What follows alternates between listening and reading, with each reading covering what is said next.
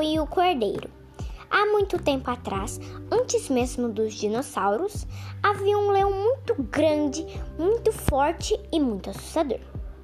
Mas também muito gentil, muito amigável e muito carinhoso.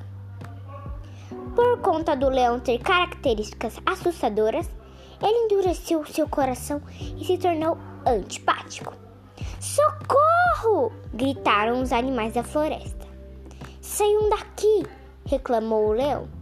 No outro dia, num belo dia de sol, algo no arbusto acordou o leão. Quem me acorda tão cedo? disse o leão. Socorro, alguém me tira daqui? O leão, preocupado, foi ver o que era e viu que era um cordeiro. Ah, oi, tudo bem? Você pode me tirar daqui? perguntou o cordeiro. Quê? Você não tem medo de mim? perguntou o leão.